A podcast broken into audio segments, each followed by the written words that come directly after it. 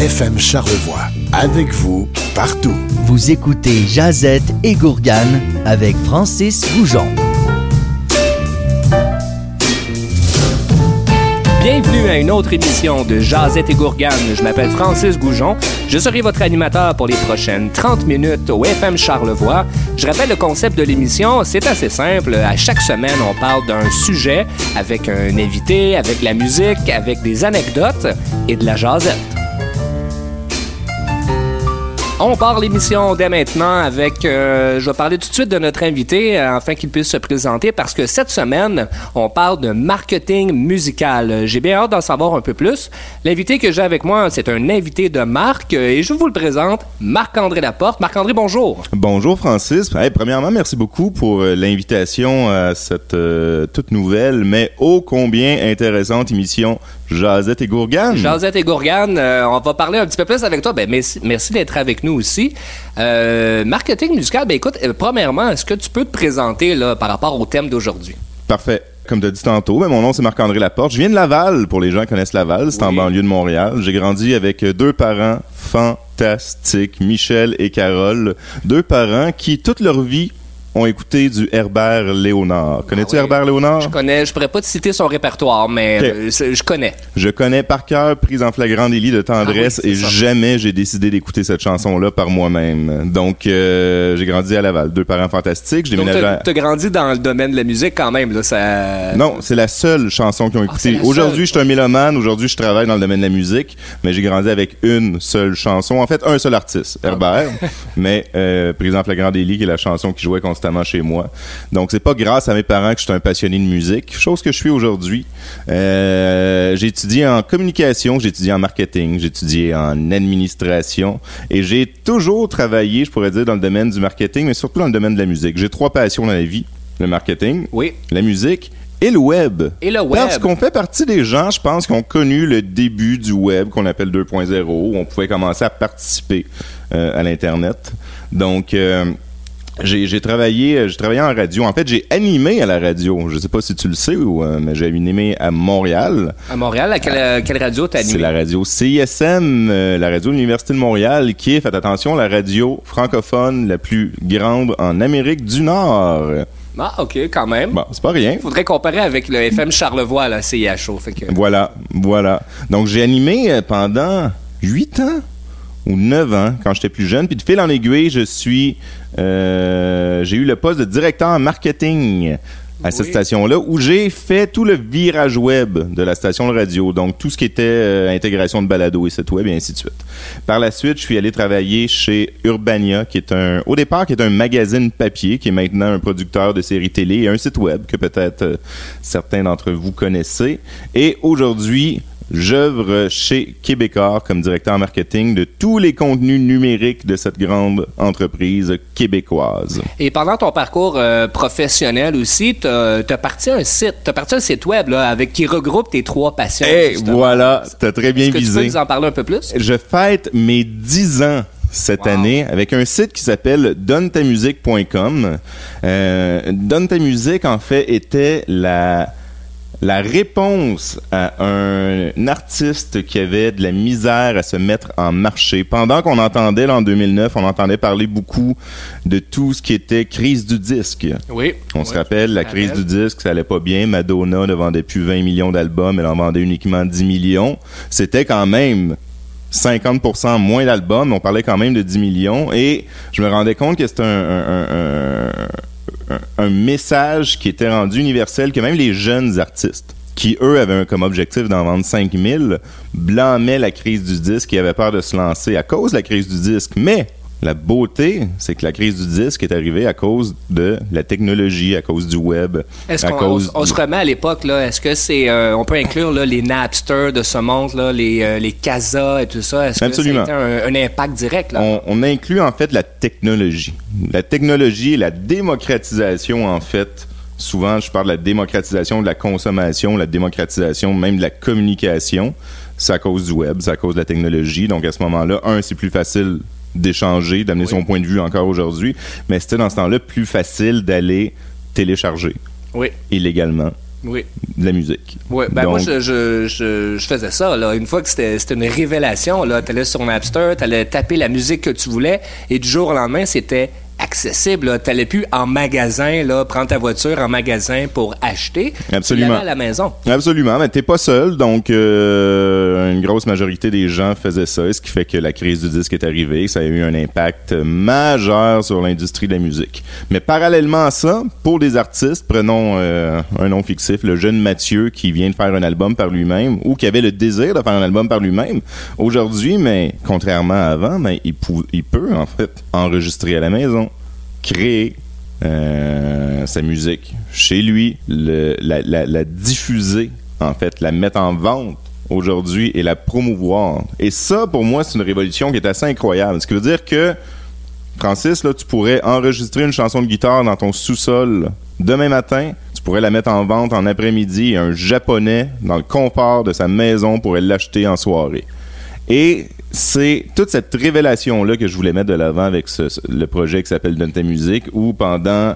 euh, j'ai commencé en 2013, donc de- de- depuis les- la dernière décennie, j'amène un ton positif, en fait. Donc non, je parle pas Madonna, malheureusement. Non. Mais je parle aux artistes euh, indépendants, émergents, qui ont la possibilité aujourd'hui de prendre en main leur carrière. Puis si on recule plus loin dans, les années 70, les gens se disent constamment les Beatles, ça va jamais revenir, les Oui. Rolling Stones, ça va jamais revenir.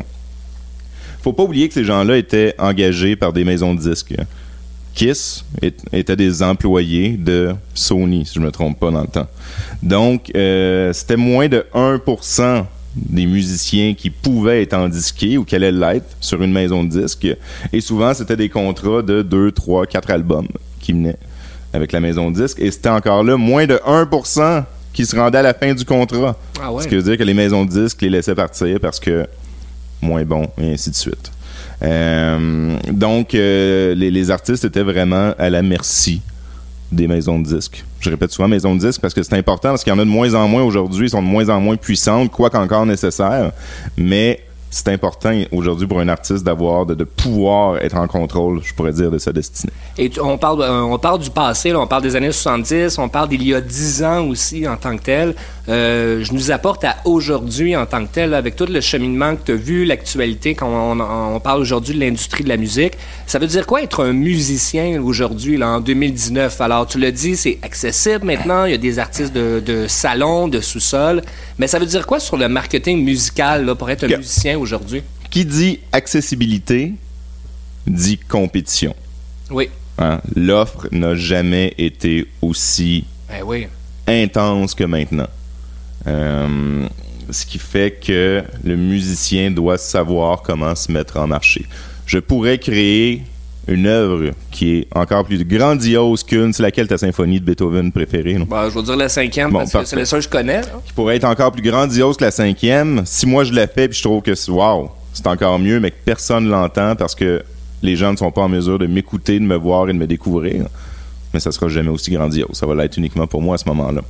Donc, ce que j'enseigne aux gens, c'est de dire le marketing a jamais été aussi important que maintenant parce que c'est un agent de changement.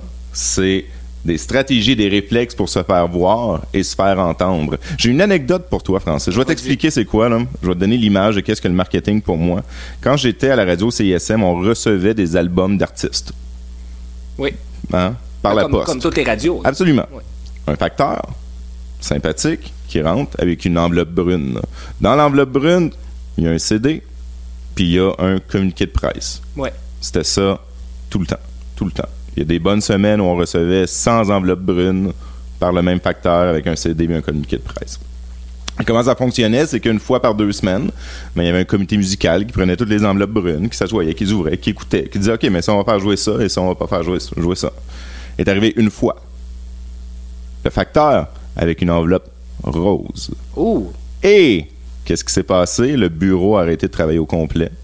On fait, waouh, une enveloppe rose. Et l'enveloppe rose, de façon naturelle, s'est retrouvée en haut de la pile. Et quand est arrivé le moment euh, d'écouter cet album-là, parce qu'à l'intérieur de l'enveloppe rose, sans surprise, il y avait un, un album puis un communiqué de presse. Rien de plus. Donc, tout le monde était alerte à cet album-là. Je me rappelle même pas c'est quoi. Je sais pas si c'était bon. Je sais même pas si on l'a fait jouer.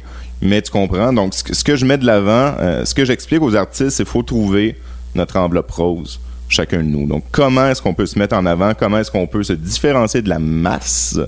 Et c'est un gros, gros défi. Puis c'est pas juste en musique. Regardons maintenant les films avec Netflix, avec euh, regardons même chose au niveau des, des livres, avec tous les livres numériques. L'offre, elle est Ben, je peux faire une parenthèse avec Netflix où ce que le, film Black Mirror, qui est un film maintenant interactif, ce que tu choisis ta, propre histoire, euh, on en parle parce que pas nécessairement dans la qualité du film, mais dans euh, se faire remarquer. Parce que euh, c'est ça la nouveauté aussi. Là. Tu parles d'une enveloppe rose. Netflix change un peu la manière de faire pour faire un film euh, Dont vous êtes le héros. Exactement. Ben, c'est, moi, je- c'est un clin d'œil, euh, c'est un clin d'œil au livre dont vous êtes le héros. hein. Ça fait qu'on tape dans la nostalgie en plus, là, ce qui est super fort en ce moment. Euh, mais oui, tu as tout à fait raison. C'est de révolutionner, en fait, dans le cas de Netflix, de révolutionner la façon de consommer un film. Merci Marc-André pour euh, ce survol euh, de marketing musical. On va en reparler au retour de, de la pause musicale et de la, la publicité. Mais justement, on va y aller en musique tout de suite. Euh, je t'ai demandé avant, l'en- avant l'entretien de présenter une première chanson. Alors, qu'est-ce que tu as choisi de nous présenter cette semaine? Ben, écoute, sans hésitation, Oui. une chanson qui vient de son album Mon cœur et ma maison, qui date de 1986. Oui. J'aimerais écouter par moi-même pour la première fois de ma vie Herbert Léonard avec Flagrant délit. La Grande et Libre. On écoute ça au FM Charlevoix.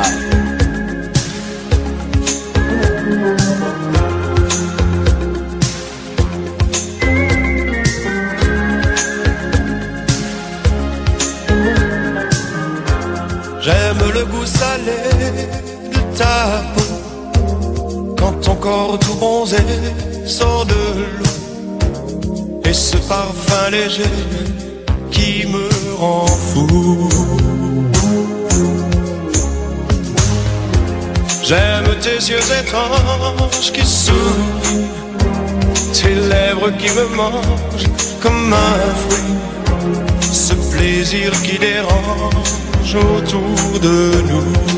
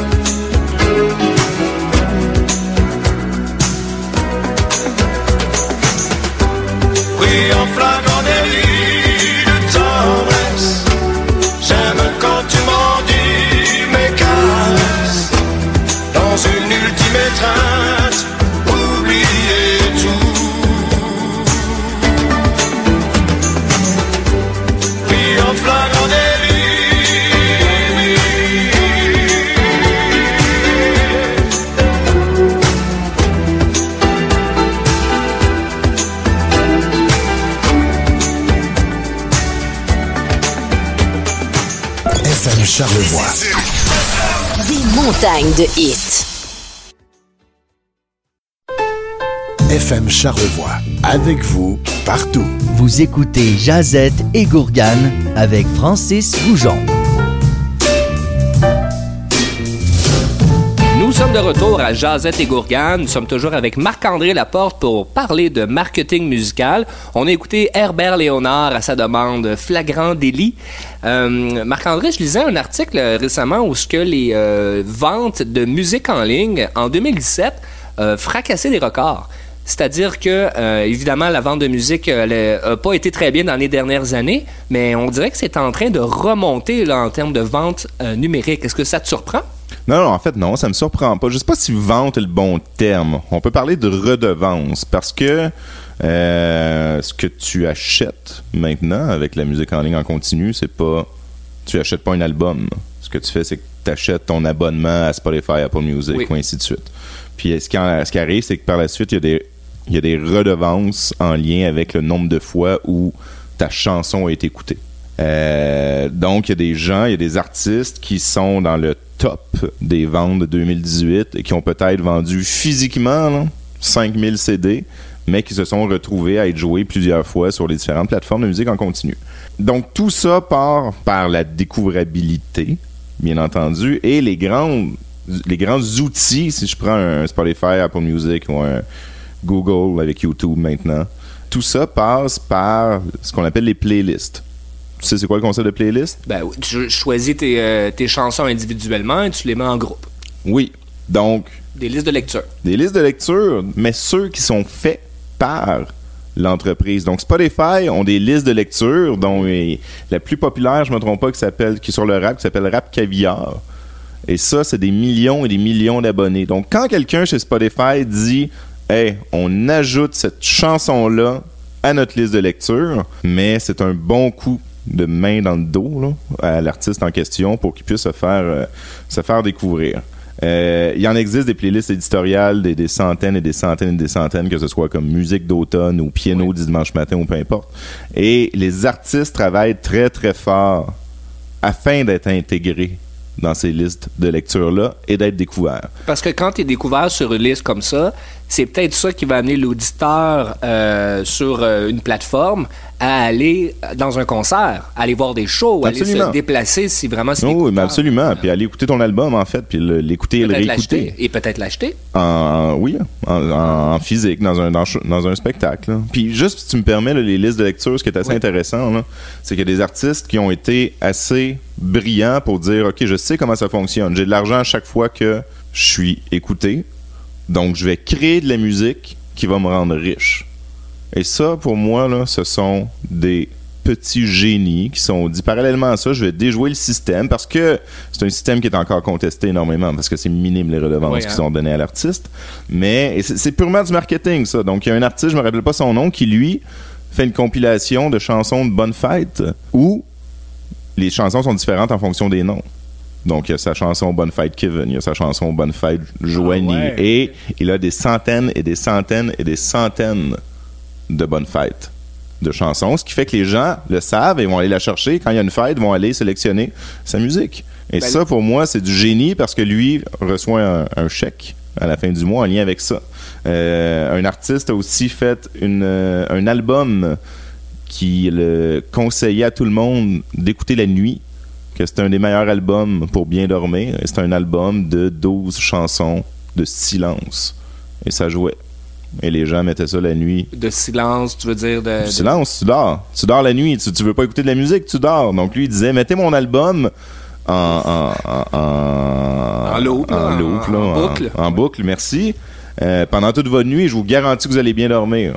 Donc lui, les gens qui l'écoutaient, qui partaient sa musique, mais c'était 8 heures, il hein, faut dormir environ 8 heures, qu'on a- qu'on- qu'on- comme on le sait.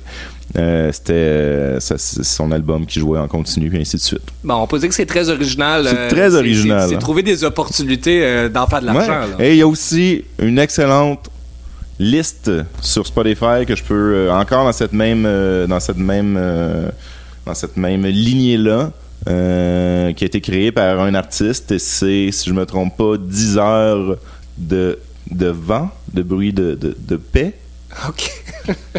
Des pets, on va te et dire. voilà et euh, oui vous pouvez écouter ça à la maison en soupant mais lui à chaque fois que vous écoutez un son de pète ça y fait un petit peu d'argent Je vais t'amener sur autre chose euh, après ces, euh, ces quelques exemples parce que euh, dans Charlevoix, il y a beaucoup, beaucoup d'artistes indépendants qui font leur, leur musique de sous-sol, par exemple. Il y a un concept qui existe d'avoir, tu vas nous en parler un peu plus, d'avoir simplement 1000 fans. C'est quoi ce concept-là? C'est un concept qui date de 6-7 ans environ par un auteur qui s'appelle Kevin Kelly, qui, lui, a, réussi à segmenter les différents types de fans. Fait que lui, dans, dans- dans- dans sa tête, il y a trois fans. Il y a ce qu'on appelle le fan passif, le fan engagé et le super fan. Le fan passif, là, c'est celui, là, puis pour les gens qui ont, qui ont Facebook, probablement que vous êtes abonné à des pages, Oui. vous l'avez fait sur le coup de l'impulsion, et que vous n'êtes pas retourné depuis. Donc, moi, je me suis abonné à Burger King parce qu'il y avait un concours, puis ça m'intéresse plus ou moins. Bon, mais des fans passifs, pour un artiste, en moyenne, c'est 80% des gens qui sont abonnés, disons, à sa page Facebook ou peu importe. OK? Je pense que je vais continuer le parallèle avec Facebook parce que ça va être plus simple euh, pour comprendre. Euh, et par la suite, il reste les fans engagés et les super fans. Et pour lui, ben, des fans, un fan engagé, c'est quelqu'un qui euh, commence à être euh, impliqué avec l'artiste, qui achète la musique, voir les spectacles, qui en parle à des gens autour de lui. Puis un super fan, mais c'est ce qu'on appelle un groupie, c'est quelqu'un qui va être reconnu par l'artiste et qui va avoir une relation vraiment avec l'artiste. Et ça, là, d'après Kevin Kelly, si vous avez 1000 super fans et fans engagés, euh, ce sont des gens qui investissent en moyenne 100 dollars par créateur, mais pour lui, vous êtes en mesure de vivre confortablement de votre art. Parce que là, si on fait le calcul de 1000 fans fois 100 tu vis très bien, là. Oui, tout dépendant combien ça coûte en dépenses. Il y a ça aussi. Ah parce ouais, que là, après avoir, ça dépend des. des, euh, parce que avoir ces 1000 fans-là, c'est de l'investissement aussi. C'est absolument de l'investissement parce que c'est pas le même type de communication. Je vous rappelle, là, le super fan qui veut être reconnu, avec qui euh, lui veut prendre un verre avec vous, là. il veut aller manger au restaurant avec vous, c'est hyper important. Donc c'est sûr que c'est plus demandant. Je conseille pas à tout le monde d'aller prendre un verre avec le avec euh, les super fans. Donc, mais ça demande une communication qui est plus personnalisée ou qui est plus directe, qui nous amène un peu à, ce qu'on appelle les, les, les, les listes d'envoi courriel Oui. que moi je mets souvent de l'avant. Donc, euh, au lieu de communiquer uniquement par Facebook, mais on peut communiquer par des listes de courriels avec les fans et les super fans. Ce que je retiens de ça, c'est que l'artiste ne peut pas euh, penser aujourd'hui simplement faire un post Facebook et euh, attendre d'avoir des fans qui vont lui tomber du ciel. là. Tu dois avoir des initiatives marketing créatives parce qu'il y en a plein d'autres artistes aussi qui vont essayer de faire sa place dans le milieu. Absolument, Francis. C'est la raison de mon dévouement. Euh, puis je le répète, je suis un mélomane, je l'ai dit tantôt, mais je ne suis incapable de jouer de la musique. Mes doigts fonctionnent pas, je peux pas faire d'accord, ma voix ne fonctionne pas, je peux pas chanter. Puis la raison pour moi de mon dévouement, là, de donner ta musique et ainsi de suite, c'est de motiver les, euh, les artistes à faire de la musique. Donc les outils existent et sont accessibles beaucoup plus facilement qu'avant. On, euh, ben, tu peux pas jouer de la musique, mais tu peux en présenter. Alors, on est déjà rendu à la deuxième chanson de l'émission. Marc-André, tu nous présentes quoi en deuxième chanson? Je vous présente une pièce qui s'appelle Anchors d'un groupe que je suis qui est depuis quelques années qui s'appelle Will Driving West. À découvrir et on écoute ça dès maintenant.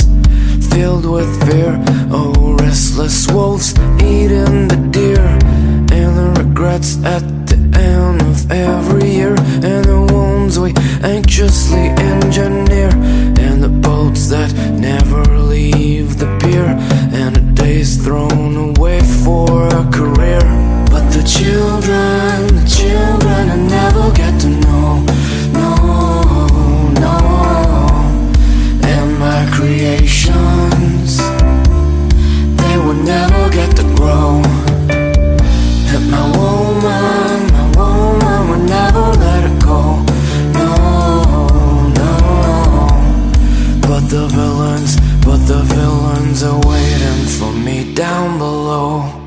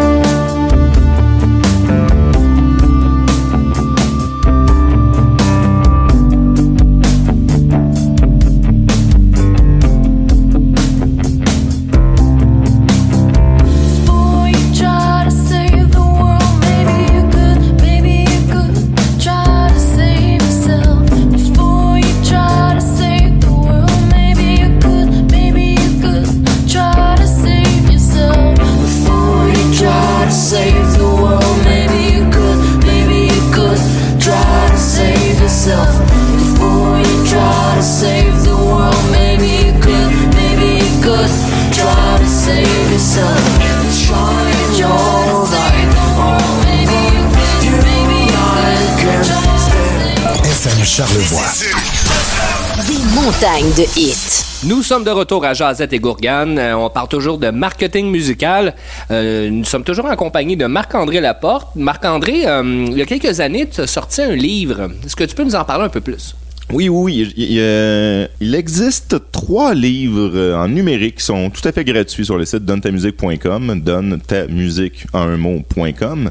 Euh, C'était une série qui s'appelait 1000 choses à faire pour réussir sa stratégie musicale. Donc, je m'étais donné comme objectif de créer 10 livres. Et à l'intérieur de chacun des livres, il y allait avoir 100 points afin d'inspirer les, lecteurs. Et arrêté à 3. T'arrêtes à trois. J'ai arrêté à 3. Ça arrive des fois. Ben C'est- oui. c'est- ambitieux comme, euh, comme projet. Mais on est ici pour parler du deuxième. On parle du deuxième, puis ce qui est intéressant, c'est que c'est des, euh, des initiatives marketing, marketing qui, ont, euh, qui ont marqué euh, ton attention. Là, Oui, ont- oui, Le, le- le tome 2, en fait, euh, je suis parti à la recherche de- d'artistes que je ne connaissais pas, qui étaient peu connus, mais qui ont réussi à faire parler d'eux. Peu connus ou pas connus du tout, mais qui ont réussi à faire parler d'eux par des initiatives euh, différentes et originales. Ben, on écoute le, le- le premier exemple, alors. Euh, Il y en a 100, hein? donc Oh, euh, on- j'ai décidé On fera pas les 100 J'ai décidé de commencer avec un, un exemple qui est en lien avec euh, ce qu'on parlait tantôt, le, le- le concept de Kevin Kelly, Oui. des, euh, des 1000 fans. Donc, on avait trois types de fans différents tantôt. Hein? Tu te rappelles, Francis? Oui, passif, engagé et super engagé. Super fan, exact. Super fan, Ouais, c'est ouais. c'est la même chose. Félicitations. Merci. Euh, je parle d'un artiste qui s'appelle Josh Freeze. Oui. Certaines personnes peuvent connaître Josh Freeze parce que c'est un drummer qui a joué pour Nine Inch Nails, Guns N' Roses, euh, des groupes comme ça, même euh, Devo aussi. Bon, euh, et il a sorti un album solo. Et quand tu sors un album solo, le drummer est rarement la personne la plus connue. hein. Donc il a sorti un album, un EP qui s'appelait Me and My Friends, moi et mes amis. Et quand est arrivé le temps de mettre en vente son album sur son site web, il a dit je vais créer différents forfaits. Donc, si les gens voulaient juste l'album en MP3, je vous le vends. C'est le forfait A, je vous le vends 5 Vous voulez l'album en CD, forfait B, je vous le vends 10 et ainsi de suite. Mais, il s'est aussi concentré énormément sur les super fans. Et il y avait des forfaits. On s'est rendu, je pense, jusqu'au forfait Z. Il y avait différents forfaits. Et certains forfaits allaient jusqu'à 75 000 dollars. Ben voyons. Donc, je vous donne un exemple. ok? En- entre le forfait, il y avait des forfaits à 10 000 là, où vous pouviez aller jouer au mini-pot avec Josh Freeze et Tommy Lee. Vous connaissez Tommy Lee? euh, Euh, ben oui, de, Bon. je me souviens plus du groupe. Toujours mais- avec le concept. Hein? L'album s'appelait Me, Me and My Friends, moi et mes amis. Donc, vous étiez invités. Donc, le super fan qui veut être reconnu par l'artiste et pour qui l'argent, c'est pas un problème. Parce qu'il y en a des gens, faut pas oublier ça. Hein? Mais lui, c'est dis-moi le 10 000 vaut grandement parce que je vais aller jouer avec Tommy Lee et Josh Freeze au mini-pot. On peut aussi aller faire un tour d'avion avec le chanteur d'Offspring, qui Ah, est pilote. ouais. Ok. Et mon préféré, son dernier forfait à 75 000 là. Qu'est-ce qu'il faisait pour vous? Un, il vous donnait un de ses drums. Oh. C'est bien, c'est gentil. Deuxièmement, pour le même prix, il enregistrait un EP de cinq chansons entièrement sur vous. Ben voyons. Et ce qu'il faisait, c'est qu'il en faisait brûler, il en faisait copier 500 euh, copies. Et il les il vous les donnait. C'était à vous d'aller les donner à des amis en disant Hey, j'ai un album entièrement sur moi qui a été fait par euh, Josh Freeze. Et le dernier point, encore dans soix- inclus, inclus dans 75 000 euh, il vous amenait à Hollywood. Vous achetiez des costumes identiques, Ben comme dans La Cloche et l'Idiot. Vous vous rappelez La Cloche et Ben l'Idiot? oui, un en bleu, l'autre Ben, en voilà. Ouais. Et vous alliez faire un tour dans la Lamborghini du chanteur de Tools sur le champignon magique. Ben voyons. Mais est-ce que euh, ça s'est vendu, ça? Y a-tu des gens qui ont, euh, qui ont acheté? Je ne sais pas. Ah, Il l'a pas Ben, dit, malheureusement. Mais juste, juste de le proposer en soi, c'est Juste déjà ça, ça a été assez pour se faire remarquer, pour que les gens en parlent en disant Écoute, regardez ici, là, on a une offre. Puis ça a été brillant pour lui de se dire Mais moi, j'allais m'accoter au concept de, de Kevin Kelly. Puis les gens qui sont curieux, qui ont un petit budget de 10 000 de, de- un petit Ouais, budget de 10 000 budget, hein, un petit budget de 10 mais j'ai vais avoir une offre pour eux. Mais par la suite, mais ceux qui sont vraiment intenses, qui veulent passer du temps avec moi, watch out, les amis, j'ai de quoi pour vous. Ben, c'est très intéressant. Euh, Ouais. je- ben oui, on- on, euh, ça va donner, ça peut donner des idées des gens à la maison. Absolument. Euh, Est-ce qu'il y a une autre initiative, là, une autre action marketing que tu as déjà vue dans le monde musical qui a attiré ton attention? Absolument. Moi, je conseille toujours aux gens de venir coller leur deuxième passion à leur côté, à leur musique, en fait. J'ai déjà travaillé avec un comptable qui avait un album complet de musique sur la comptabilité. Ah ouais. Sans farce. Euh, ce que je trouve intéressant, et ce que, ce que j'aimerais vous parler, en fait, c'est un groupe qui s'appelle Harry and the Potters. Harry and the Potters. Harry and the Potters, c'est un duo. Ce sont des fans finis d'Harry Potter. Ils font que de la musique sur Harry Potter. Ils ont fait le tour du monde cinq fois. Ils avaient fait plus de 500 représentations. Et ils font des chansons telles que Voldemort, Can't Stop the Rock et My Teacher is a Werewolf. Et ils remplissent des salles Ben, de donc. gens qui sont aussi fans d'eux qu'Harry Potter. Donc, des- on peut penser peut-être déguisé en Harry Potter dans les Euh, shows, sûrement. Absolument. Ah, ouais. Et euh, mais ce duo-là, Harry and the Potters, ont aussi un projet qui est plus sérieux hors Harry Potter. Et ce que je trouve extrêmement brillant, c'est que ce groupe sérieux-là fait la première partie des spectacles de Harry and the Potters. Donc, ce sont les mêmes musiciens qui mettent de l'avant. Ils ont une demi-heure à faire leur groupe, euh, leur projet Fait euh, C'est comme une carte, une carte de visite pour eux. Alors, ça attire l'attention avec Harry and the Potters. Puis, Absolument. euh, si ça pique ta curiosité pour les fans, les fans de Harry Potter, ben là, ça te permet de découvrir le vrai groupe, là, si tu veux. là. Absolument. Merci d'avoir été avec nous pour l'émission d'aujourd'hui. Ben, ça fait plaisir. Est-ce que tu peux nous rappeler le, le site web? Là, de- Absolument. Donnetamusique.com. Il y a une page Facebook aussi de Donne ta musique. C'est ce qui conclut Jazette et Gourgane pour cette semaine. Euh, je vous invite à venir nous suivre sur la page Facebook Jazette et Gourgane et on se revoit la semaine prochaine. Hey, merci beaucoup, Francis. Merci Marc-André. Au revoir. Au revoir.